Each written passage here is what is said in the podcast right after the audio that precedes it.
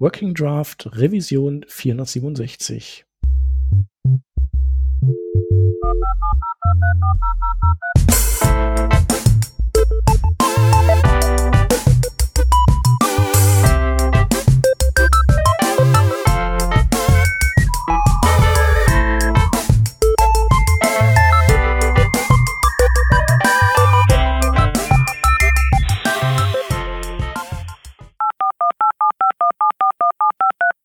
Diese Revision von Working Draft wird euch präsentiert von den JavaScript, Angular, React und HTML und CSS Days, dem großen Online-Trainings-Event für alles, was in Sachen Webtechnologie gerade heiß und fettig ist. Die JS, Angular, React, HTML, CSS Days, Kenner nennen sie auch liebevoll die Dings Days, die sind keine Laberkonferenz, sondern sind ein viertägiges 4 in 1 Workshop-Event vom 22. bis zum 25. März. Genau genommen sind es vier Events in einem und das heißt, ihr habt die Wahl. Ihr könnt euch 24-7 React reinziehen oder auch hin und wieder über den Tellerrand schauen. Ihr könntet euch am ersten Tag Webstandards Basics abholen, am zweiten und dritten Tag React mit TypeScript beibiegen lassen und am letzten Tag alles über die Strukturierung von großen Angular-Apps lernen. All in one ist das Programm. Aus eigener langjähriger Erfahrung mit den Dings Days kann ich nur eins sagen. Diese Veranstaltungen sind online wie auch früher offline extrem gut geölte Wissensvermittlungsmaschinen, nicht zuletzt, wenn ich das so sagen darf, auch wegen der Trainer. Denn die Jungs und Mädels, die die Workshops machen, die haben nicht nur von der Materie Ahnung, sondern wissen vor allen Dingen auch, wie man einen guten Workshop aufzieht. Und das würde ich mir nicht entgehen lassen. Klickt euch jetzt euer Ticket für die Dings Days auf javascript-days.de. Und klickt sie euch bald, der 22. März ist nicht mehr fern. Und am allerbesten klickt ihr auch direkt Tickets für eure Kollegen mit, denn ab drei Personen aus einer Firma gibt's 100 Euro Rabatt. Das war nochmal javascript-days.de für euer Ticket für alle vier Events. Wir danken den Dingsdays für die Unterstützung von dieser Revision von Working Draft. Bevor wir starten, einmal kurz der Hinweis, dass wir ja einen Newsletter haben, in dem wir alles verwursten, was es nicht in die Sendung geschafft hat. Und den findet ihr unter workingdraft.de slash Newsletter. Genau. Und äh, jetzt, wo das aus dem Weg geräumt ist, ähm, wir sind heute zu dritt und zwar haben wir heute keinen Gast. Alles äh, Teammember. Der erste wäre der Hans. Guten Tag. Dann hätten wir den Peter. Moin, moin. Und ich bin der Shep. Und wir wollen heute ein wenig über, auch nochmal über Forschungen vom Peter sprechen, richtig? Haben wir uns gedacht ja, Forschung beziehungsweise Ausgrabung irgendwie so da an der KT-Grenze der Webentwicklung, wo es halt eben gruselig und alt wird auf der einen Seite und auf der anderen Seite habe ich was Neues und Performance-mäßiges dabei. Ähm, werdende Blogposts zum Zeitpunkt der Aufnahme. Möglicherweise nach Release schon lesbar. Cool. Zwei Stück, zwei Themenblöcke haben wir da quasi, ne? Mhm. Bei dem einen geht's um Mutation Observer, bei dem anderen geht's um Events. Äh, womit wollen wir starten? Oh, ich würde mal die Events nehmen, einfach weil das, glaube ich, das äh, randständiger, weniger interessante Thema ist. Okay, ja, machen wir. Genau, Events kann alles und nichts sein. Womit hast du dich da beschäftigt? Also was, was konntest du da Neues herausfinden, was nicht schon alle wussten? So. Nichts konnte ich Neues herausfinden, aber was sehr, sehr Altes konnte ich herausfinden. Okay. Das ist eigentlich das, das Spannende. Immer gut.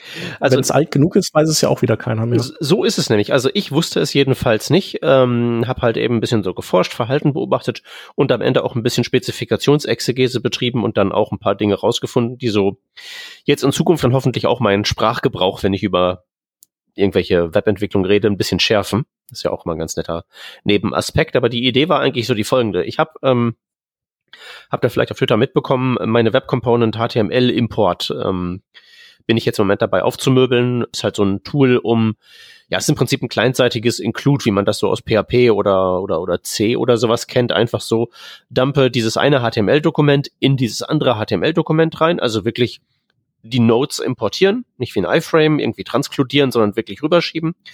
Und das nutze ich halt vor allen Dingen für ähm, Slides komponieren, aber das kann man auch für andere Dinge nutzen, habe ich letztens gemerkt und deswegen ähm, habe ich es halt aufgebohrt. Das Ding wirft natürlich, wenn man das programmiert, ähm, so ein paar ähm, Events, so Import Done, Import Fail und sowas. Und dann dachte ich mir irgendwann, ähm, das wäre doch eigentlich ganz nett, wenn das nicht einfach nur diese Events werfen würde, dass man da so mit Add Event Listener drauf geht, sondern ich dachte mir, ich will da auch so ähm, on Import Done und on Import Fail draufstecken können, sowohl als DOM Property als auch Jetzt so ganz, ganz gruselig mit so ähm, HTML-Inline-Attributen, wo man dann wirklich einen String angibt mhm. und der String wird geevalt, wenn das Event stattfindet. Ähm, genau, du willst das wahrscheinlich haben. machen, um, weil du das jetzt gerade ja, weil du sagtest, du verpackst, du schnürst es ja gerade zusammen und räumst es auf und wahrscheinlich einfach aus aus Gründen der, der angenehmeren Benutzbarkeit für Menschen, die eben sich nicht in JavaScript unbedingt tummeln möchten. Ja, das Oder ist so das so, eine. So gerne deklarativ arbeiten. Das ist so das eine. Also erstmal, ähm, dieses HTML-Import ist ja eine relativ originelle Komponente. Ich glaube, die wenigsten Menschen brauchen das. Das ist jetzt vor allen Dingen für mich selbst gebaut. Und ähm, ich nutze das halt ganz gerne mal so für den Prototypen oder so den Hack zwischendurch. Also ich mache nicht auf alles eine Ad-Event-Listener drauf, das mache ich halt bei so Dingen, die irgendwie das Risiko laufen, irgendwann mal in Production zu landen. Aber bei allem, was halt so Experiment ist oder mal eben schnell eine Demo machen, um einfach nur mal einen Punkt zu machen, um irgendwie in der README zu sagen, hier, ähm, so funktioniert's im Prinzip. Wir alle wissen, dass man so nicht machen sollte, aber das ist der kürzeste Code, der das ganze Prinzip demonstriert. Dafür ist es halt vor allen Dingen ganz nett. Und der andere Aspekt ist so ein bisschen der, dass ich mir denke, worin sind Web Components eigentlich gut? Und die sind ja eigentlich nicht gut in irgendwas. Die sind ja in allem irgendwie so ein bisschen, nee. Also, das ist halt irgendwie alles immer super mühsam und das ist alles irgendwie so imperatives Gerödel. Man muss eine, eine elendig lange Klasse schreiben. Und das ist alles eigentlich super anstrengend. Das einzig Gute daran ist, dass am Ende was rauskommt, was, wenn es richtig gemacht ist, von einem eingebauten HTML-Element ja nicht mehr zu unterscheiden ist. Die Idee hinter diesen Custom Elements und Shadow und so weiter ist ja wirklich, dass man den Entwicklern die, äh, die Möglichkeit bietet, das Vorhandene nachträglich zu erklären. Ist ja mit JavaScript mittlerweile genauso. Man kann ja irgendwie, die neuen APIs sind nicht nur so ausgelegt, dass sie halt zum Beispiel Verhalten von früher erklären können, so Krempel wie irgendwie Object Defined Property, wurde ja erst als API nachgereicht, nachdem es zum Beispiel schon nicht beschreibbare, also Read-Only Properties gab. Das wurde ja so nachgeliefert. Und ähm, darum geht's ja primär. Und dann dachte ich mir halt eben, okay, prima, dann mache ich jetzt eine, eine Custom Element, wirklich eine Komponente. Die soll Bürger erster Klasse sein, die soll nicht unterscheidbar sein von irgendwelchen Videoelementen oder Diffs oder so, die sollen das alles können. Und dann habe ich einfach so in meinem jugendlichen Leichtsinn erstmal gedacht, ja, dann schreibe ich da halt eben on-import dann als HTML-Attribut drauf. Das dürfte irgendwie so ein Kernfeature von HTML-Elementen sein und stelle zu meinem Entsetzen fest, dass das tatsächlich nicht der Fall ist. Das ist nicht etwas, was irgendwie so automatisch bereitgestellt wird das man irgendwo hererbt, sondern das muss man wirklich für jedes Element einbauen. Ja, das ist bei jedem Element wirklich manuell da eingebastelt. Also auch die neueren, wie so Videoelemente, da geht das ja auch, da kann man irgendwie so ein On-Play-Event definieren.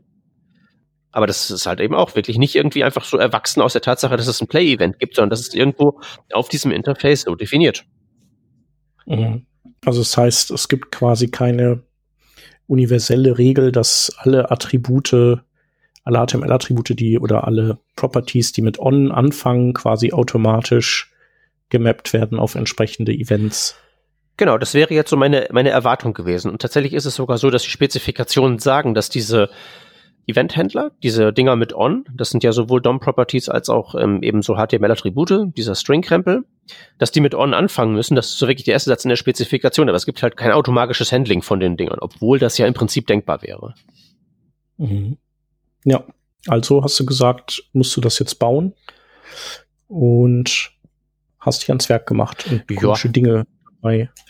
Eine Frage vielleicht ähm, ganz kurz vorab, was, was mir so im Kopf rumschwirrt, ist, was wir vor, ich weiß nicht, zwei Sendungen oder so mal besprochen hatten, wo wir auch über Custom Elements beziehungsweise Web Components gesprochen haben. Und da ist ja im CSS so, dass du ähm, ja gescoptes CSS hast und damit keine Möglichkeit eigentlich aus der Komponente heraus irgendwie das, das sozusagen das Parent-Element, wenn man so will, anzusprechen. Ich glaube, du hast es eben schon gesagt, aber das Problem hast du halt im JavaScript nicht, weil du natürlich die Klasse für das Custom-Element einmal beschreibst oder für die Web Component einmal beschreibst und in der dann halt sozusagen dann auch ähm, deine ganzen Eventhändler beziehungsweise das Auslesen der unterschiedlichen Attribute und deren Werte äh, entsprechend halt auch ja, vornehmen kannst, wenn man so möchte. Mhm.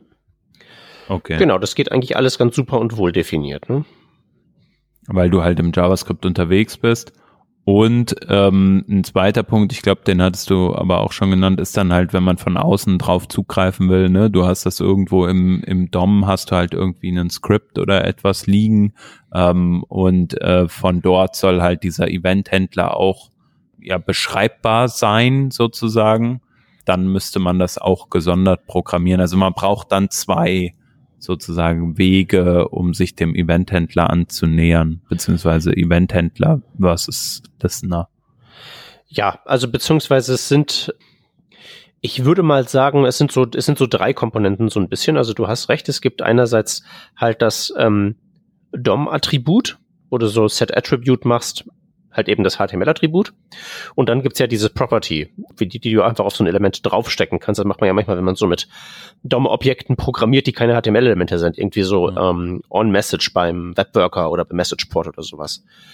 Und das Interessante ist halt eben, also es sind erstmal jetzt so zwei Komponenten, die Property und dieses Attribut. Und bei der Property muss man dann, glaube ich, noch unterscheiden zwischen der Getter und der Setter-Funktionalität, weil das halt nicht so eine 1 zu 1 Geschichte ist. Also wenn man jetzt ganz naiv wäre, und das war ich halt zunächst. Also wenn man ultra naiv ist, dann erwartet man, das geht halt eben einfach. Dass irgendwie so auf diesen HTML-Elementen so eine Art ähm, Proxy-Mechanik ist, wo es eine Trap gibt, die sagt, äh, wenn irgendwie Property mit on beginnt, ähm, dann fahre ich da meine abstrakte Logik rauf, um, wenn auf mir dieses Event feuert, dass ich das an die entsprechenden Funktionen weiterleite oder den entsprechenden Code evalle. Und das ist schon mal nicht der Fall. Und das andere, was man erwarten würde, wäre vielleicht, dass diese Property, wie zum Beispiel, nehmen wir jetzt mal ein Event, das foo heißt, also wir hätten jetzt im einfachsten Fall erwartet, ich gehe davon aus, dass OnFu einfach funktioniert. Das ist schon mal nicht der Fall. Im anderen Fall würde ich noch erwarten, dass ich ein OnFu DOM-Attribut habe und ein OnFu äh, so DOM-Property habe und dass die einfach einander spiegeln. So ähnlich wie so ein ID-Attribut auf dem, weiß ich nicht, auf dem Div. Ob man da jetzt Set Attribute ID foo macht oder ob man da sagt, mydiff.id äh, gleich foo, das macht ja das Gleiche. Und das updatet ja auch das Attribut, die beiden Dinger, die Property und das HTML-Attribut, die spiegeln einander. Und auch das ist hier nicht der Fall, das ist ein bisschen komplexer. Du hast völlig recht damit, dass du sagst, Hans, das kann man alles bauen. Nur so langsam wird, glaube ich, klar, dass das halt nicht komplett trivial ist, weil das halt keine 1 zu 1 Beziehung ist und du musst es halt eben machen für jedes Event, das du so schmeißt. Auf meinem mhm. winzigen, popeligen Special Case Ding da sind das jetzt schon nur vier, vier Events. Was heißt nur? Das sind schon vier Events. Stell dir vor, du baust irgendwie ein komplexes Tab-Widget oder irgendwie so ein Visualisierungsding. Das könnten ja Dutzende von Events sein, die da geschmissen werden und die müssten halt irgendwie auch auf diese Weise implementiert sein. Du müsstest Properties dafür bereitstellen und die Attribute handeln. Die ganze Logik, über die wir gleich noch reden werden. Ist das denn etwas, ähm, also gibt es denn irgendwie eine Möglichkeit, zum Beispiel vorhandene Events zu nutzen, wie zum Beispiel On-Click, oder ist auch sowas etwas, was man zum Beispiel dann trotzdem noch nach implementieren muss oder Keyboard-Events? Nee, das, äh, die offiziellen Events sind tatsächlich mit unterstützt. Also wenn du dann HTML-Element ähm, extendest oder du extendest sowas wie, weiß ich nicht, HTML-Video-Element, muss ich mhm. natürlich gerade mal gucken, ob ich Blödsinn rede.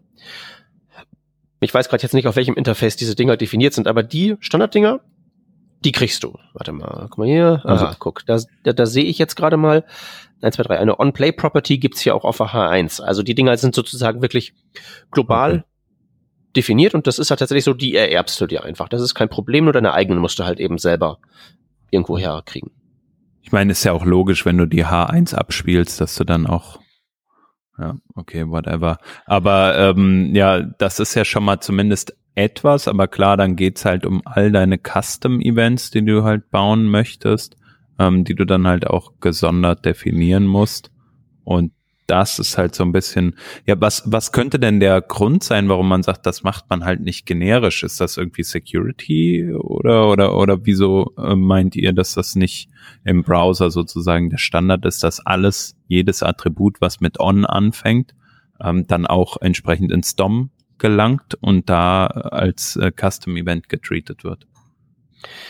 Ja, ich glaube, das ist einfach ein Maß an Magie das ist halt im DOM nicht üblich, würde ich jetzt mal einfach so spontan sagen, Shep oder Hans, ja. ihr könnt mich korrigieren, wenn ich falsch liege, aber eine derartige API habe ich jetzt so im Browser noch nicht angetroffen. Die treffe ich halt an, wenn irgendwelche Leute smarte Proxy-Logik schreiben. Da geht das. Aber ich glaube, so frei, in freier Wildbahn habe ich das noch nicht gesehen. Hm. Also ich würde sagen, ist halt so. Ja, ja gut, ist ja eigentlich auch richtig, ne? Also man erwartet ja eigentlich nicht, dass da, theoretisch könntest du ja auch sagen, wenn du ein Attribut hast, was once heißt, zum Beispiel, dann hm. fängt das ja auch mit on an und dann wäre halt dein Custom Element C. Und das wäre halt dann irgendwie diese Magic, wenn die halt passieren würde, hast du halt auf einmal ein Problem. Das ist ein sehr guter Einwand, da habe ich gar nicht dran gedacht. Und ähm, außerdem habe ich Unrecht, weil es gibt tatsächlich was im DOM, das sich so verhält. Das sind diese Data-Attribute. Ja? Data ah, Foo und so. Ja. Okay. Aber wahrscheinlich ist es ja auch so, dass, äh, dass man das äh, vielleicht aus Rückwärtskompatibilitätsgründen jetzt nicht mehr einbauen kann, oder? Ja. Weil vielleicht die, äh, die bestehenden Elemente dann auf einmal, also auch umzugehen oder dann auch on Foo mappen würden auf ein Foo-Event, mhm. was an sich jetzt nicht schlimm klingt, aber am Ende fällt doch irgendwo äh, ein, ein Sack-Webseite um und das will man halt nicht und also könnte ich mir vorstellen. Ja. Oder da war halt einfach die Grenze, wo die dann einfach nicht mehr äh, Dinge, die die erratisch implementiert wurden, dann sozusagen in Regelwerk gegossen haben. Also da ist ja noch genug. Ja, ich würde ich würd annehmen, das war einfach ein, ein, Wettrennen. Also wer macht's zuerst? Macht zuerst jemand diese Magie, das irgendwie ON irgendwas und sei es once halt als Eventhändler gehandelt wird oder hat zuerst irgendein Webentwickler sich gedacht, ich stecke da jetzt ein Attribut namens once drauf und das verhält sich auf eine bestimmte Art und Weise, sodass halt eben dann aus Gründen der Abwärtskompatibilität da kein Implementieren mehr möglich war. Mhm. Also ja. man, man würde irgendwie so intuitiv erwarten, dass das geht, aber je länger wir drüber reden, umso mehr bin ich davon überzeugt, dass das nicht realistisch war, das zu erwarten. Ja, nicht der Optimalfall wäre. Ich weiß übrigens auch, warum die H1 ein On-Play kann, weil natürlich Events ja auch bubbeln können, äh, hm. respektive. Hm. Also ja, genau, in, in dem Kontext äh, wahrscheinlich nur, nur bubbeln. Ja, also, oder du kannst ja eins, du kannst ja eins triggern. Du kannst ja auf dem Ding sagen, Dispatch Event, Play und ab geht's. Und dann wird genau, aber das, das würde ich jetzt erstmal so als äh, als Edge Case sehen, wo du dann auch irgendwie selber gucken musst, dass du klarkommst. Aber wenn jetzt äh, aus irgendwelchen Gründen in das H1 ein Videoelement verschachtelt wäre und du wolltest trotzdem eben dieses Play-Event abhorchen auf dem H1, dann würde das ja so in, sagen wir mal, in äh, sehr engen Grenzen Sinn ergeben. Ja, also ich halte das, halte die Grenzen gar nicht mal mehr für so eng, weißt du? Ich stelle mir so H1, irgendwie eine H1-Überschrift und dann hast du da irgendwie so ein Video mit eingebettet, weil du irgendwie so eine Nachrichtenseite bist und Facebook hat dir erzählt, hey, Video, das heiße Ding und so. Macht schon Sinn, finde ich, finde ich eigentlich überzeugend. Ich meinte, ich meinte, mit Sinn meinte ich richtigen Sinn, nicht komischen Sinn. Ich habe länger keinen richtigen Sinn mehr gesehen in dieser Welt. Ich nehme also auch komischen, passt schon. Ja. Okay, aber okay, und, äh, ja, sorry. Nee, ich wollte auch da wahrscheinlich mal weitermachen, nämlich ähm, was, also was sind denn jetzt sozusagen deine, deine Lösungsansätze dann tatsächlich gewesen, um dem Problem auch Herr zu werden, nämlich dass man halt dann nicht irgendwie dreimal ähm, alles schreiben muss oder alle drei Ansätze korrekt auslesen muss oder gibt es eigentlich gar keine andere Möglichkeit, als das halt genau das zu tun? Naja, also äh, vor der Lösung ähm, musste ich erstmal verstehen, wie das funktioniert. Und mhm. das war so mit der größte Brocken, weil wenn man es einmal verstanden hat und dann vielleicht erklärt, dann geht's einigermaßen. Aber das, das, das Irritierende ist halt das Folgende. Äh, du hast halt diese drei Stellschrauben. Du hast diesen Getter on Foo, den Setter on Foo und du hast das HTML-Attribut on Foo.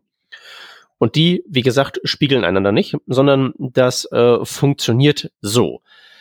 Wenn du so einen Eventhändler hast für jetzt so ein Event Foo, dann kannst du das setzen, entweder per HTML-Attribut oder per DOM-Property. Also onFoo als DOM-Attribut oder onFoo als so eine DOM-Property. Ähm, die steuern beide das gleiche, nämlich die definieren den Event-Händler für dieses Event auf diesem Event-Target.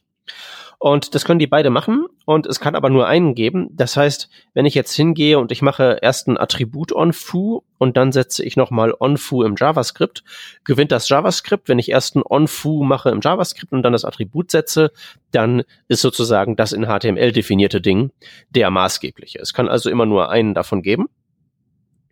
Wenn ich das Ganze per äh, Attribut setze, updatet sich natürlich auch das eben Attribut in meinem DOM, ist ja klar. Wenn ich das aber per DOM Property setze, dann tut's das nicht.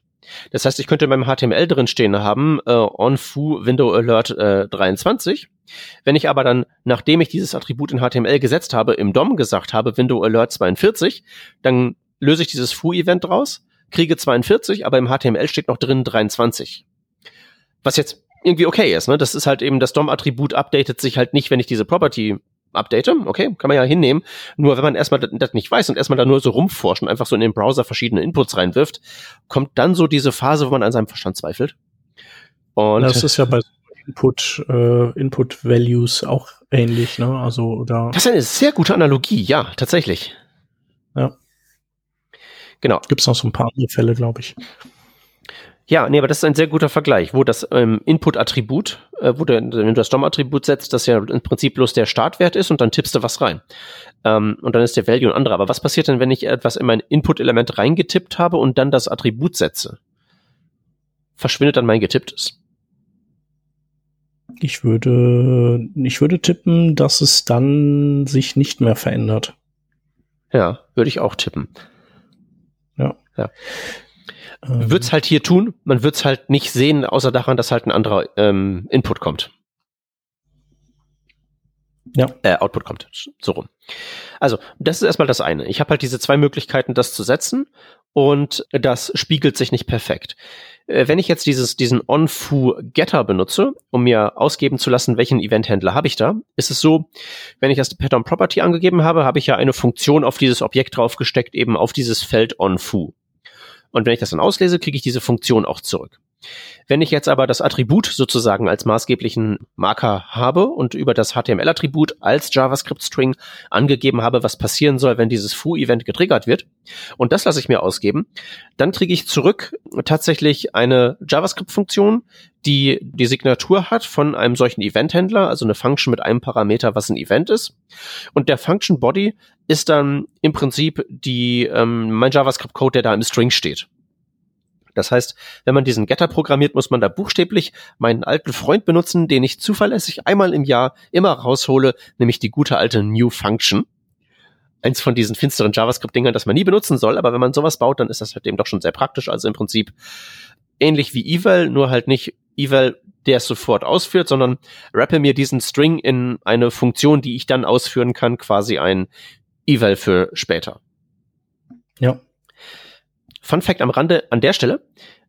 Die Spezifikationen sagen, aus Gründen, die ich nicht verstehe, aber sie sagen, der Code, den man in einen solchen ähm, String-Event-Händler angibt, also in so ein Attribut, der muss Semikolons enthalten. Da steht drin, der Code, der da reingeschrieben wird, muss JavaScript-Code sein, nachdem der automatische Semikolon-Einfüge-Algorithmus drüber gelaufen ist. Hm. Okay. Ha. Jetzt haben wir es endlich ein für alle Mal geklärt. Ja. Gut. Das heißt, man muss immer äh, äh, Semikolons reinpacken, äh, sonst fällt das Ding oder wie? Das oder heißt ja, oder heißt Automatic, äh, also automatischer Semikolon-Einfüger äh, in deiner IDE äh, oder in deinem Tool der Wahl, wie auch immer? Ähm, oder heißt das, äh, der Browser fügt das tatsächlich automatisiert ein?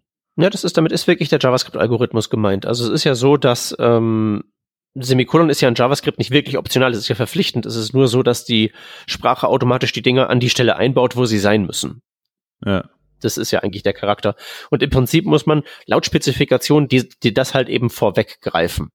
Ich fände das natürlich jetzt wirklich eine super Idee, mal wirklich rauszufinden, ob die Browser das korrekt implementieren, ja. ob es da Unterschiede gibt und äh, wenn es da Unterschiede gibt, einen heiligen Krieg von Zaun zu brechen und sich dann mal zurückzulehnen und Twitter mal so ein bisschen abfackeln zu sehen. Das ist eigentlich eine sehr gute Idee. Ja, Peter.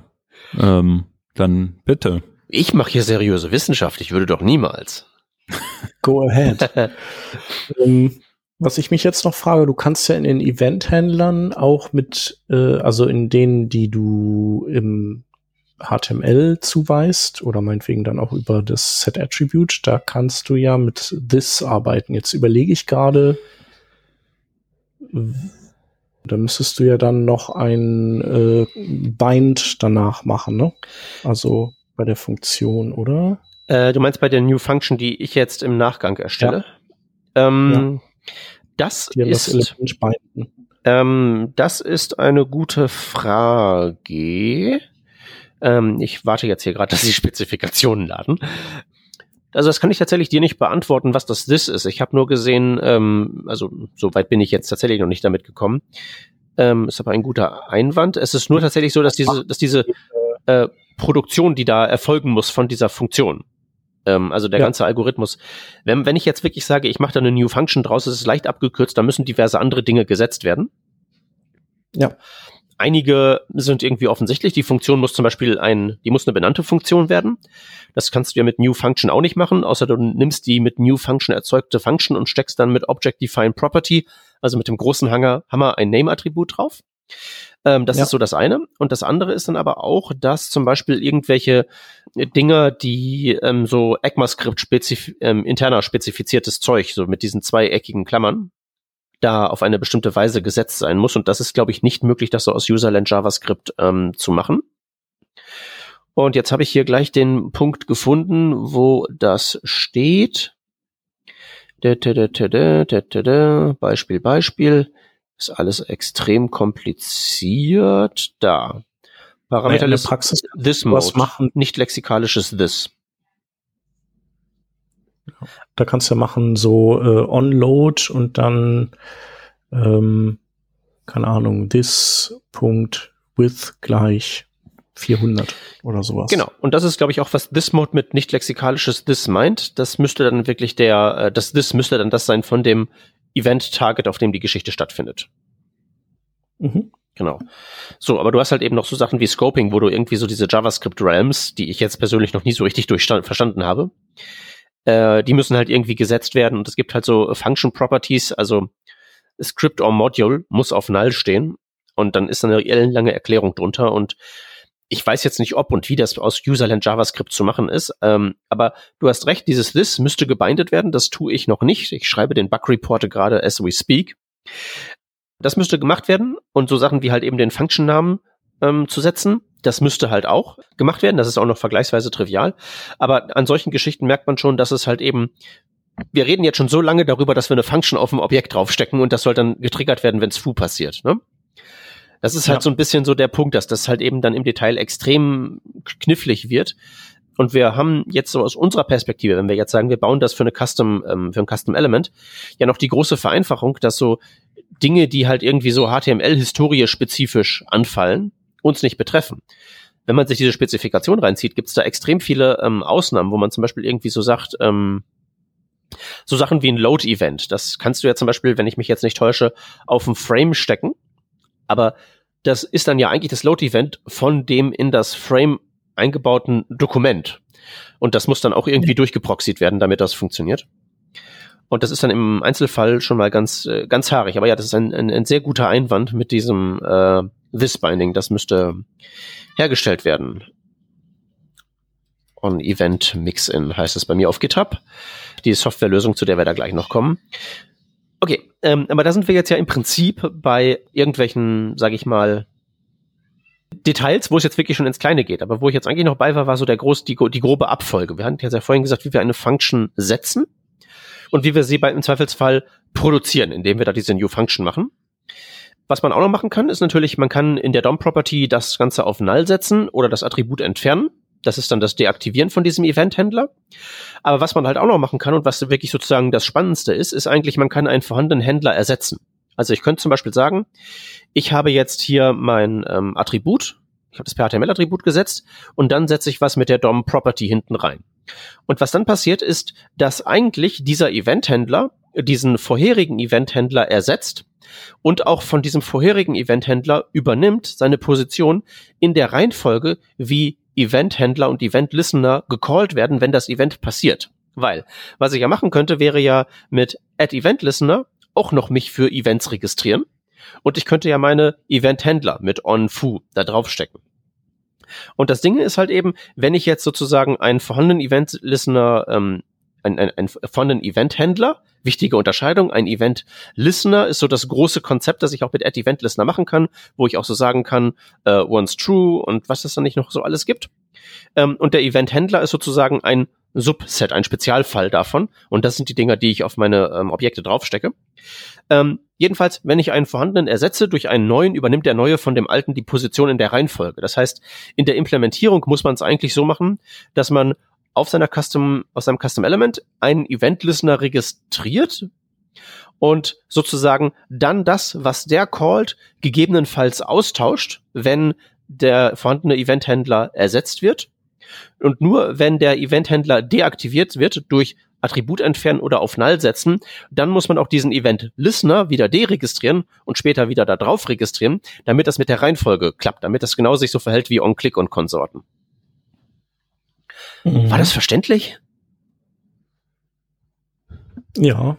Also, weil die vor dem Add-Event-Listener feuern.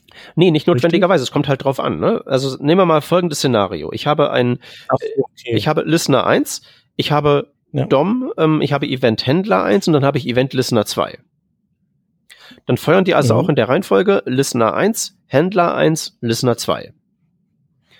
Wenn ich dann hingehe und ich update den Händler, indem ich dann über den Eventhändler 1 den Eventhändler 2 da drauf stopfe, dann habe ich die Reihenfolge Listener 1, Händler 2, Listener 2.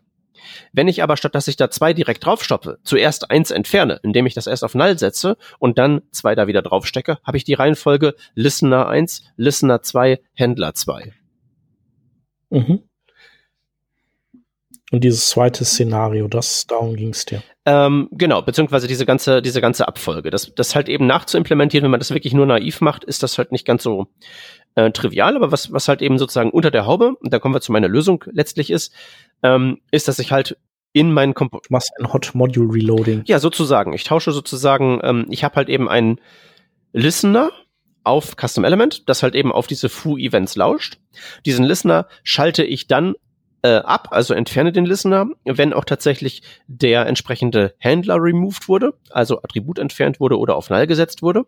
Wenn ein Attribut dann wieder kommt, setze ich den Listener wieder drauf. Und wenn ich den Listener schon drauf habe und dann sich der Händler ändert, dann wird der Listener nicht entfernt, sondern nur sein Ziel, wohin der delegiert, was der callt, das wird ersetzt. Und ja, da ist Hot Module Reloading eine ganz gute Analogie zu. Ja. Ja, nice. Ja. Und für sich genommen wenn man das jetzt einfach mal so runterbricht und einfach einmal so verstanden hat, was das Verstehen war bei mir der größte, die größte Schwierigkeit, dann ist das irgendwie einigermaßen easy peasy und jetzt dann auch in der Implementierung nicht so irre, so mega hart. Nur, das muss man halt, müsste man halt eben wirklich irgendwie haben, wenn man das supporten möchte, was jetzt vielleicht nochmal ein Wenn ist, über das wir reden sollten. Da muss man das halt eben implementieren für jedes von seinen, ähm, ähm, ja, Event-Händlern. Ne? Wenn ich Events Foo, und Bats habe, muss ich diese Logik für Foo, und Bats ähm, abbilden. Und das ist schon nicht so ganz trivial, ist aber einigermaßen gut generalisierbar, weswegen ich mir gedacht habe, da könnte man doch eigentlich ganz wunderbar ein ähm, Mix-In für bauen, der halt eben einfach in eine gegebene Klasse dieses Verhalten reinpatcht und das ist dann letztlich das, was ich da auch gebaut habe. Und was das eben implementiert, was dann halt eben auch in Detail halt nicht so ganz so trivial ist, weil ähm, jetzt so, ich patche deine Klasse einfach mal irgendwie so, ist natürlich auch was, was jetzt, sagen wir mal, unter Rechtfertigungsdruck steht macht man jetzt einfach nicht so irgend, irgendwelche Klassen da äh, modifizieren. Es ist fast minimalinvasiv, so dass man nicht merkt, dass die Klasse gepatcht wurde, abgesehen von dem, was man haben möchte. Aber da gibt's dann noch so ein paar spannende Details. Also das eine ist natürlich das folgende, dieses Hot Module Reloading, was du gerade angesprochen hast, Chap, machst du natürlich im Idealfall wirklich so, dass du dieses ganze Management von wann muss der Listener äh, deregistriert und wieder registriert werden versus wann muss der einfach nur reloaded werden, dass man das irgendwie wegabstrahiert. Und das ist ja dann nicht so ein großes Problem. Machst du halt eine Klasse, die intern diesen State handelt, der einfach mitschneidet, wurde hier mal deaktiviert oder wurde da jetzt einfach nur bisher immer ersetzt und das halt eben macht. Und das wäre so mein erster Schritt. Ich habe halt so eine Event Manager Klasse gemacht und da mich auch wirklich ähm, an die Spezifikation gehalten, die wirklich sagen, ein Event Händler ist in letzter Konsequenz ein ähm, Struct, das letztlich eine Funktion assoziiert mit einem ähm, Event für ein Event Target. Und das habe ich mehr oder minder dann wirklich buchstäblich so implementiert. Aber das Problem ist halt eben, wie stecke ich das jetzt auf die entsprechenden Objekte drauf? Also, wo patche ich das rein in meine Klasse? Ja. Ne? Da äh, hatte ich jetzt, hatte ich zuerst irgendwie rumexperimentiert, ähm, ganz, ganz äh, schlechte Idee. Ich hatte mir erstmal einen Proxy genommen und habe einen Proxy ähm, vor die Zielklasse gesteckt. Die Funktionssignatur ist dann so, dieses Mixin nimmt zwei Parameter entgegen. Eine Klasse, das ist die Klasse für das Custom Element und eine Liste von Strings. Die Liste von Strings sind die Namen der Events, foo, bar und buts. Und meine Idee wäre jetzt gewesen, dass mit diesen zwei Parametern diese Function in diese Klasse einfach mit Prototype Patching rein implementiert, den Support für on-foo, on-bar, on-buts mit Attributen und mit DOM Properties. Das denke ich mal wäre dann für so den Alltag, für so äh, die Vanilla ähm, Web Component Entwicklerin akzeptables, äh, akzeptables User Interface, um das herzustellen. So. Ist ja auch kein Problem, weil dann kann ich ja einfach sagen, ich habe die Zielklasse, ich habe die Liste von Events und ich kann dann ja einfach ähm, Getter und Setter, also diese DOM Properties, da reinpatchen. Kann ich ja machen, ähm, Object Define Property auf den Constructor beziehungsweise dessen Prototype stecke ich das drauf. Das ist relativ einfach. Das Problem ist, man braucht dann ja auch irgendwo einen Ort, wo man diesen Manager hinterlegt, der letztlich dieses Struct realisiert. Also ich bin ein Manager für das Event foo auf diesem Event-Target mit diesem internen State dieser Function. Und ähm, das habe ich dann gelöst, indem ich das einfach äh, lazy initialisiert habe. Also wenn ich zum ersten Mal diesen Getter oder diesen Setter benutze, dann erst wird auf dieses Objekt auch wirklich dieser Struct angelegt. Und ich verstecke das Ganze hinter einem Symbol, damit einem das nicht beim Iterieren über Properties zufällig in die Quere kommt. Das schien mir so der, der einfachste Weg. Also dieser interne State ist versteckt nur dann da, wenn er benutzt wird, aber die Getter und Setter, um das Ganze gegebenenfalls lazy zu initialisieren, die sind immer da. Oh. Klingt ja erstmal vernünftig. Genau, das. Aber du hast angedeutet, dass das nicht das, äh, die, die Endlösung dann war. Doch, doch, das ist total, das ist total gut. Das, so. Nee, nee, das klappt voll gut. Äh, für die DOM Properties. Da brauchst du ja wirklich nur Getter und Setter, die initialisieren diesen, diesen ähm, internen State und dann ist fluffig. Aber jetzt kommen ja noch die, noch die Attribute dazu. Mhm. Ne? Also du willst halt eben dann auch, dass wenn ich irgendwie onFoo als HTML-Attribut mit set-attribute update oder irgendwie inner HTML mache, sonst irgendwas, dass das dann auch noch updatet. Und das war dann nicht ganz so trivial. Da dachte ich mir zuerst, da flansche ich einfach von außen einen Mutation Observer auf dieses Objekt drauf. Hm? Ich könnte ja. ja irgendwie sagen, ich mache sozusagen irgendwie, also noch nicht mal das, man könnte ja einfach sozusagen sagen, ich mache einen super Mutation Observer, der ist einfach, wenn du diese Library in dein Projekt reinziehst, immer an und der watcht halt eben einfach nur auf ähm, Attributänderungen, die mit on beginnen, auf diesem ähm, auf diesen Elementen, die den entsprechenden Tag haben und triggert das Ganze dann. Das war so meine erste Idee. Problem ist an der Geschichte, ähm, dass die Mutation Observer ja asynchron sind. Ja. Und damit hat man dann nicht mehr dieses Verhalten, dass man ähm, halt eben bei OnClick und so kennt, dass halt eben in dem Moment, wo man irgendwie diese, dieses Attribut setzt, man irgendwie direkt in der nächsten Zeile das veränderte Verhalten dann sofort sichtbar hat.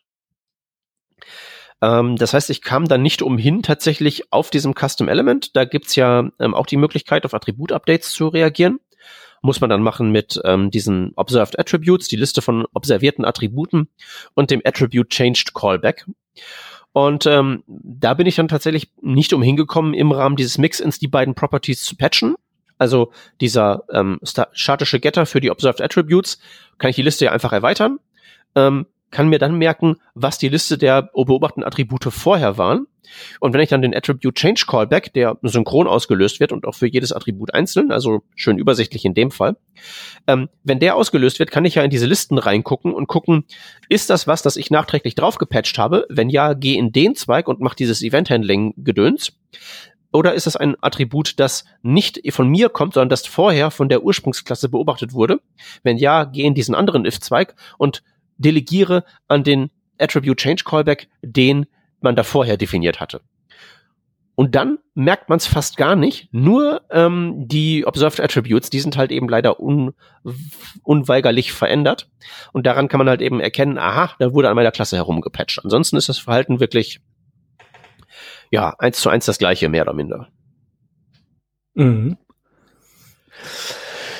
Äh, schön nerdiges Thema. So es ist wahrscheinlich wirklich sehr, sehr speziell und ähm, ja.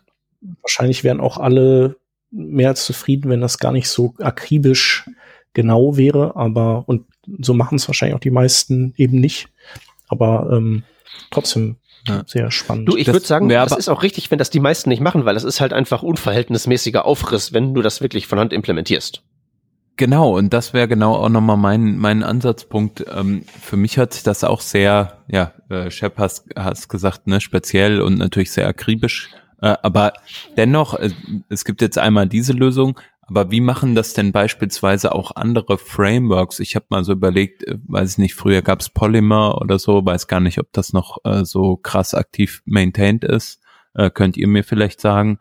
Aber da war es ja auch so, dass man ähm, viele Custom oder dass man ausschließlich irgendwie äh, mit Web Components gearbeitet hat. Ähm, wie haben die das Problem denn gelöst für Events, Custom Events auf diesen äh, Web Components? Ich glaube, dass das nicht ein lösenswertes Problem ist für die meisten. Okay, aber es ist doch ein ähm, Standardfall, oder? Dass nee. du halt Nee, du, du, du würdest doch normalerweise, wenn du zivilisierten Code schreibst, nimmst du doch auch at Event Listener her oder du schreibst React und machst dann zwar sowas, das On-Click heißt, aber was ja von React unter der Haube ja. zu ähm, einem at Event Listener umverdrahtet wird. Klar, aber das, also damit hast du natürlich vollkommen recht. Hm, ja, stimmt. Wahrscheinlich gibt es dann einfach nicht diesen Use Case, dass halt äh, beides funktionieren muss. Ne? Es ist mehr sowas, es wird schon so funktionieren. Sowas, also so die Annahme ist halt im Kopf da, aber wahrscheinlich braucht man das halt nicht im Normalfall, weil niemand das äh, Attribute irgendwie belegt äh, unter normalen Umständen. Ganz genau das ist es, glaube ich. Ich glaube, die meisten, ähm, also ich kann ja mal erzählen, wie es wirklich war. Ich habe halt gedacht, ähm, ich mache für meinen HTML-Import die README-Datei, mache für eine bestimmte Sache einfach so das kürzestmögliche Beispiel, das kürzestmögliche Beispiel und habe einfach in meinen README-Code in halt eben diesen kurzen Demoschnipsel von 20 Zeilen einfach reingeschrieben, äh, on import done. Hab das nicht mal getestet, weil ich mir erstens dachte, dat, das, das ist so ein selbst, so ein selbstverständliches Ding einerseits und andererseits, das nutzt eh keiner so. Ja. Und erst als ich nachgeguckt habe, tut das wirklich so, bin ich halt dann in diesen Kaninchenbau reingefallen und habe dann ähm, mal raus mal, mal festgestellt, wie die Wurst wirklich gemacht wird. Und ja, ist halt unverhältnismäßiger Aufriss. Und wenn jetzt irgendwie so da ein Framework wirklich daherkäme, wie jetzt zum Beispiel ein Polymer, dem ich ja mal unterstelle, das hat einen viel größeren Scope als jetzt mein Firlefanz, den ich hier betreibe, da würde ich sagen, wenn die da jetzt nennenswert Energie drauf verschwenden, ist das, glaube ich, nicht wirklich im Sinne des Ziels, das sie da verfolgen. Mhm. Ich würde halt vielmehr sagen, wenn man so sich so an das hält, was ich ganz zu Beginn sagte, eine gute Web Component ist die, die halt von einem nativen HTML-Element nicht unterscheidbar ist. Ein natives HTML-Element kann halt eben on-play, auch wenn es eine H1 ist. Okay, wunderbar. Da muss das halt eben auch rein. Und mit diesem simplen Mix-In ist das natürlich ähm, dann jetzt vertretbarer Aufwand, weil du musst jetzt ja im Prinzip nur zwei Parameter in eine Function reinstecken und dann ist die Kiste gegessen. Die hm. Frage ist halt jetzt nur so, ähm, die ich mir jetzt so langsam stelle, nach dem, was Shep so vorhin erzählt hatte zu Event ähm, Bubbling, ob man diese Sachen wie halt eben meinen On-Fu-Event-Händler nicht eigentlich auf HTML-Element drauf patchen müsste, statt auf diese spezielle hm. Klasse. Ja, weil dein Import-Ding könnte auch wiederum ja in einem H1 stecken, auf das man wiederum das äh, On-Import äh, dann drauf äh, packt. Ja. Ja, ja, müsste man konsequenterweise machen.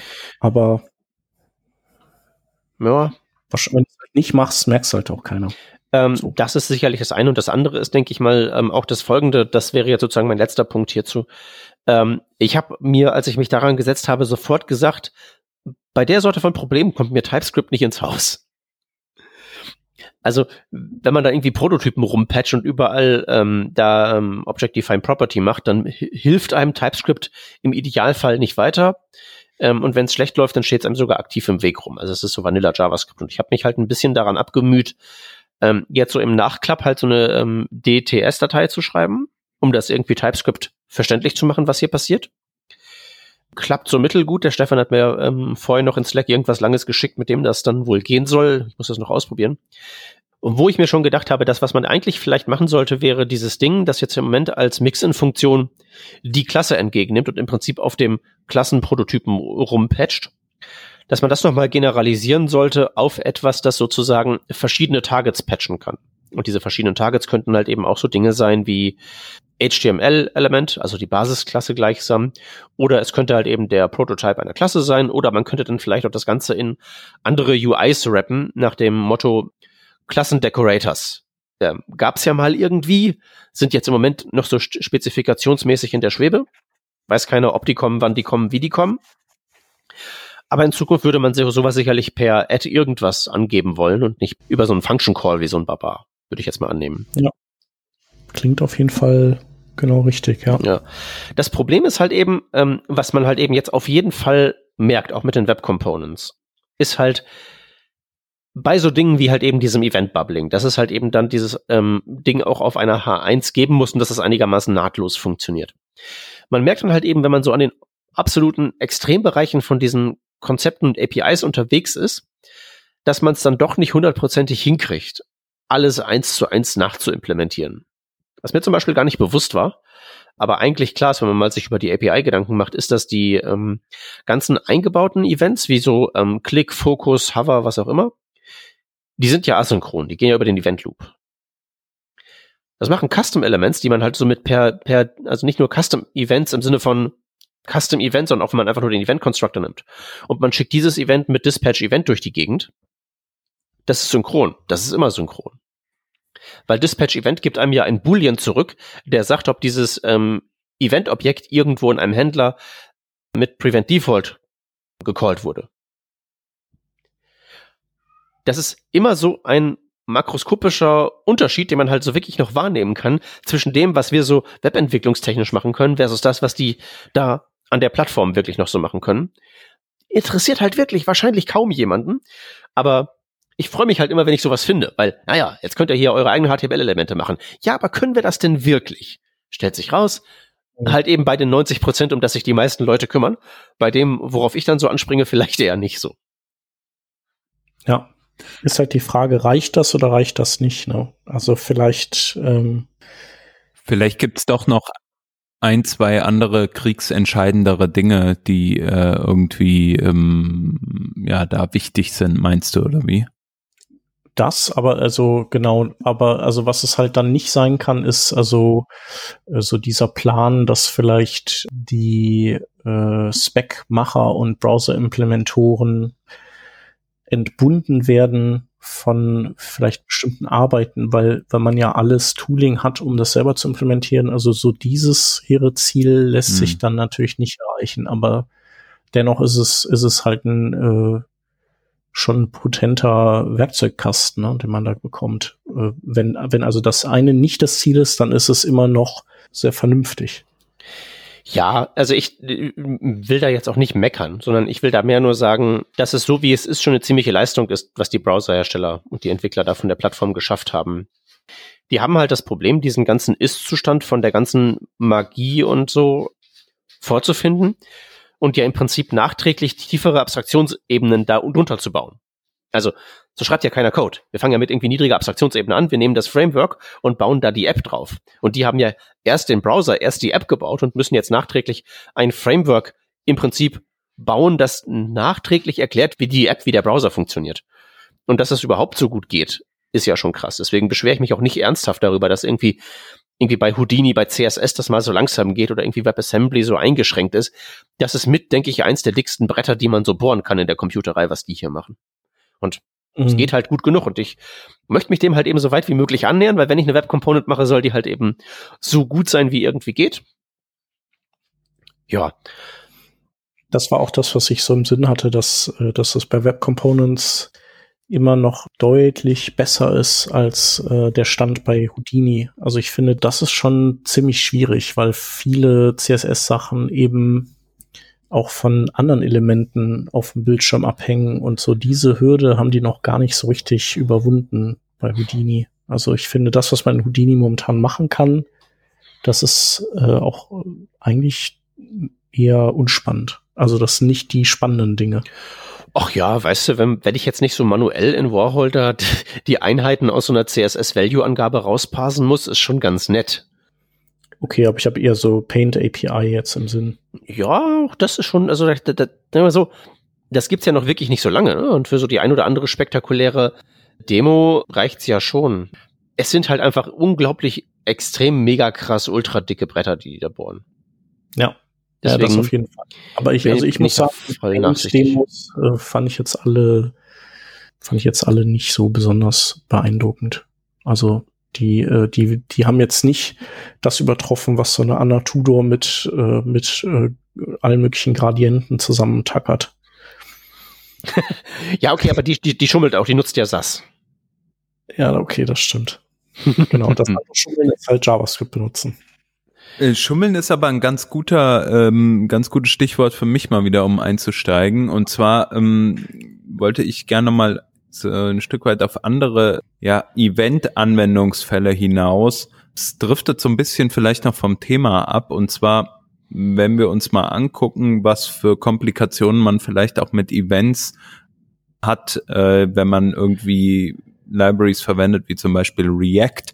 Äh, da ist es ja so, dass es immer diese synthetischen Events gibt. Vielleicht können wir das auch so ein bisschen ähm, schneller abhaken, aber für mich ist es doch immer wieder interessant, zum Beispiel, wenn wir über Typing reden oder ähnliches, ähm, wenn man sich anguckt, wie zum Beispiel React das Thema Eventing angeht oder auch Custom Events angeht, wo du halt immer deine, also deine synthetischen Events für die, für die Browser äh, Events, die bekannt sind, hast. Wo ich mir immer denke, so, hey, ähm, klar, es gibt, es gibt diesen Grund, dass halt React irgendwie aligned sein möchte, äh, cross-Plattform. Aber dennoch, was ist der Mehrwert sozusagen auch zu sagen, man, man bildet äh, diese ja diese ähm, Browser-Events, die man normalerweise hat, ähm, wie zum Beispiel ein On-Click, On-Blur, On-Focus, whatever, äh, bildet die nochmal synthetisch nach, anstatt halt einfach das zu verwenden, was halt auf der Plattform da ist. Ja, also mein Kenntnisstand ist da wirklich, dass das bei ähm, React genau das, also ein vergleichbares Problem ist, wie das auch bei jQuery ist. Die müssen halt äh, viel supporten. Bei jQuery war das wahrscheinlich mehr so in Richtung ähm, steinalte Browser, die vieles nicht unterstützt haben. Und ich glaube, bei React geht das dann mehr so Richtung ähm, React Native und die mobile Plattform. Und ich glaube, im Browser kann man wirklich mittlerweile sehr gut klarkommen, wenn man einfach den Event Constructor oder den Custom Event Constructor benutzt, um sich da Events zu bauen, die sich einheitlich mhm. verhalten. Aber ich glaube, das Delta zu sowas wie Android zum Beispiel ist dann schon ziemlich mhm. groß. Ja, aber man bekommt ja trotzdem die gleichen Eigenschaften. Also du kriegst ja keine Ahnung, wenn du das Value auf einem auf einem Input auslesen willst, bekommst du ja auch Event.target.value. Ja, aber ähm, ich weiß, also wie gesagt, ich, hier spricht jetzt der Blinde von der Farbe, ne? Ähm, aber ich glaube irgendwie so ein Eventsystem, dass die dann bei ähm, da auf anderen Plattformen haben, keine Ahnung. Ich weiß auch nicht, wie weit runter die zum Beispiel supporten, was so die finsteren Internet Explorer Zeiten angeht. Also hm. ich habe halt keine Ahnung. Mein Kenntnisstand war halt der, dass die das wegen Cross-Plattform-Geschichten äh, machen. Und das ist natürlich extrem ärgerlich, gerade wenn du halt irgendwie mal Fancy-Events benutzen möchtest, die interessante Properties haben und dann kommst du da nicht so ohne weiteres ran, weil da immer dieses synthetische Ding dir da entgegenfliegt. Erinnert mhm. mich halt immer an jQuery. Da war, das war das früher ganz genauso. Mhm. Wie ist das denn bei sowas wie Vue? Wisst ihr das zufällig? Also ähm, Vue hat ja jetzt nicht, also Vue Native gibt's wahrscheinlich auch, keine Ahnung. Äh, aber auf jeden Fall ist es nicht sozusagen der, der Standardweg. Haben die auch sowas wie synthetische Events oder verwenden die ähm, Standard-Eventing? Also ich, ich habe null Ahnung, aber ja. die Tatsache, dass, dass es kein View Native gibt, würde ich mal als äh, Hinweis sehen, dass die tatsächlich echte Events benutzen. Aber das ist jetzt, hm. ist jetzt mal nur so eine steile These von mir. Ja, ja Okay, vielleicht aber es ist ja auch nichts, was sozusagen in der in der Realanwendung mittlerweile blockt. Ich erinnere mich daran, früher äh, gab es irgendwie den Need, dass man dann halt doch manchmal ähm, Probleme hatte, irgendwie an die richtigen Eigenschaften ranzukommen, aber ich weiß nicht, ob dieses Problem noch existiert. Äh, dafür bin ich zum Beispiel bei React zu wenig drin zurzeit, aber auch bei, bei Vue sowieso gar nicht. Ich habe jetzt mal kurz gegoogelt, also es gibt auf jeden Fall ein Vue Native aber da wäre es halt mal interessant zu sehen, wie die dann Eventing umsetzen oder ob die halt sagen, ja, okay, aber wenn du dich dafür entscheidest, äh, dann musst du halt auch in den sauren Apfel beißen und irgendwie Eventing äh, anders machen. Oder Events anders machen.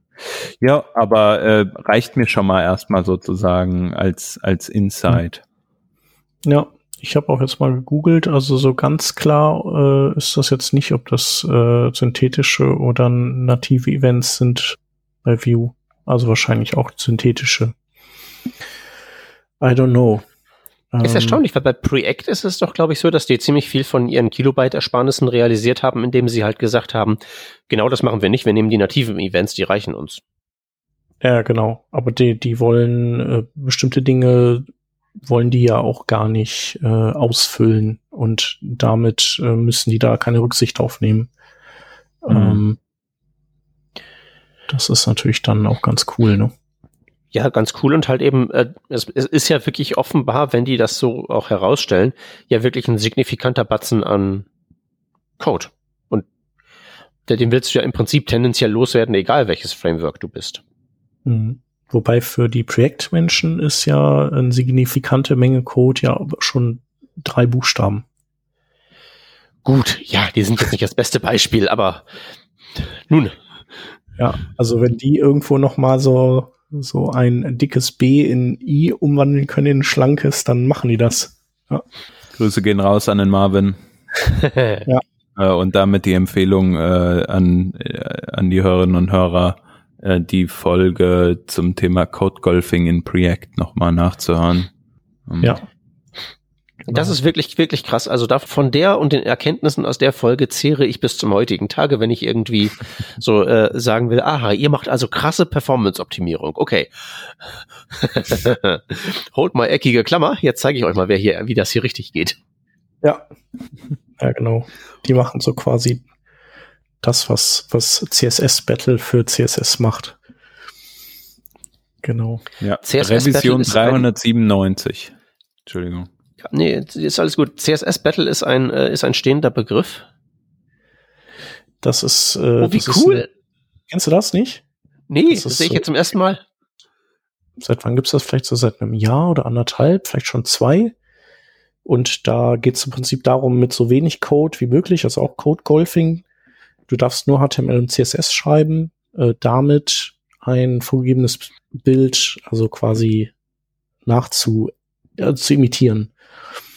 Also ich bin ja jetzt nicht äh, ne, so eine Vollwurst in CSS, aber der zeigt, der sagt dann halt, du hast jetzt, äh, keine Ahnung, du hast jetzt 127 Zeichen äh, aufgebraucht und hast auch 100% Deckung mit dem Motiv. Aber leider hat äh, der, der auf Platz eins steht, hat 75 benutzt nur. Und dann denkst du dir, eh, hallo, ich habe 167, ich bin am Anschlag, aber irgend so eine oder irgend so einer hat 75 Zeichen nur gebraucht. Wie geht das? Und Gunnar ähm, Bittersmann global auf Platz 4. Großartig. Ja. Da, der, die tauschen, da, der hat, ähm, der hatte mir mal auch so ein, glaube ich, ein Thread im Self-HTML-Forum geschickt. Da könnte man mal nachgucken, ähm, also wer da interessiert dran ist, ähm, was für Tricks die anwenden. Das ist schon echt ziemlich geil. Also, ja, also ich habe jetzt was zu tun. Danke fürs Zuhören. Klickt unseren Patreon. Dankeschön. Bis nächste Woche. Tschüss. Ja, perfekt. Dann hast du die Situation annähernd äh, vollzogen. Genau, Patreon haben wir. Und ansonsten wisst ihr, dass wir auch Sponsor äh, Audioeinspieler hier ab und zu haben und äh, bevorzugt äh, machen wir das gerne für Firmen, die eben Mitarbeiter suchen aber auch wenn ihr irgendwie ein gutes Produkt für Entwickler habt, dann, äh, dann kommen, kommen wir natürlich für euch auch in Frage. Meldet euch einfach an äh, einem, mit einer Mail an sponsoring at workingdraft.de und dann bekommt ihr den netten Hans als Ansprechpartner, der euch antwortet. Das wäre dann ich. Genau. Ja, ich würde sagen, ansonsten würden wir noch dazu auffordern, Anekdötchen rund um Code Golfing und vielleicht auch äh, Eventhändler sehr gerne in unsere Kommentare rein zu, zu hämmern oder uns auf Twitter an @workingdraft zu schicken. Wissen wir, was nächste Woche los ist in unserem Podcast hier? Leider nein, leider gar nicht. Ähm, Dann machen wir vielleicht nächste Woche das mit den Mutation Observern einfach. Ich wollte es gerade sagen, ja. wir hatten da, glaube ich, was angekündigt, was wir jetzt nicht so ganz geliefert haben. Nee, weil wir uns verquatscht haben. Er ist ein bisschen lang geworden. Aber vorhin wurde kurz äh, Mutation Observer erwähnt, also mhm. von daher ja. so ein bisschen gestreift, ne? Aber wir können ja nächstes Mal dann da einsteigen, wo wir sozusagen da aufgehört das ist haben. Doppelfolge. So ist es. Genau, Alles so klar. machen wir das. Dann hören wir uns nächste Woche wieder. Bis dahin. Wunderschöne Woche. Bis dahin, macht's gut. Tschüsschen. Tschüss.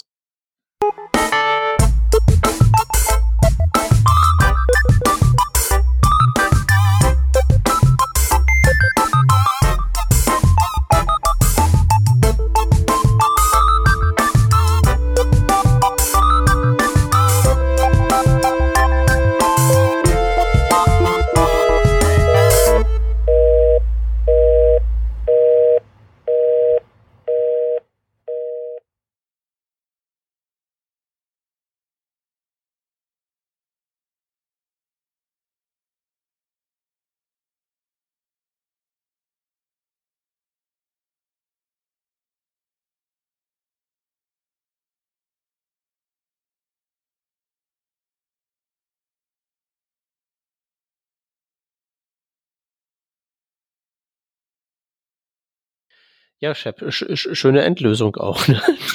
ja, das war ein bisschen doof, ja. Aber ich habe dann versucht, äh, dann wenigstens nochmal kriegsentscheidend mit unterzubringen. das, ah, wir, wir, wir sind kein ordentliches Internetprodukt, wenn wir nicht irgendwie, wenn wir nicht irgendwie mal gecancelt werden. Das gehört, glaube ich, einfach zum Lifecycle dazu.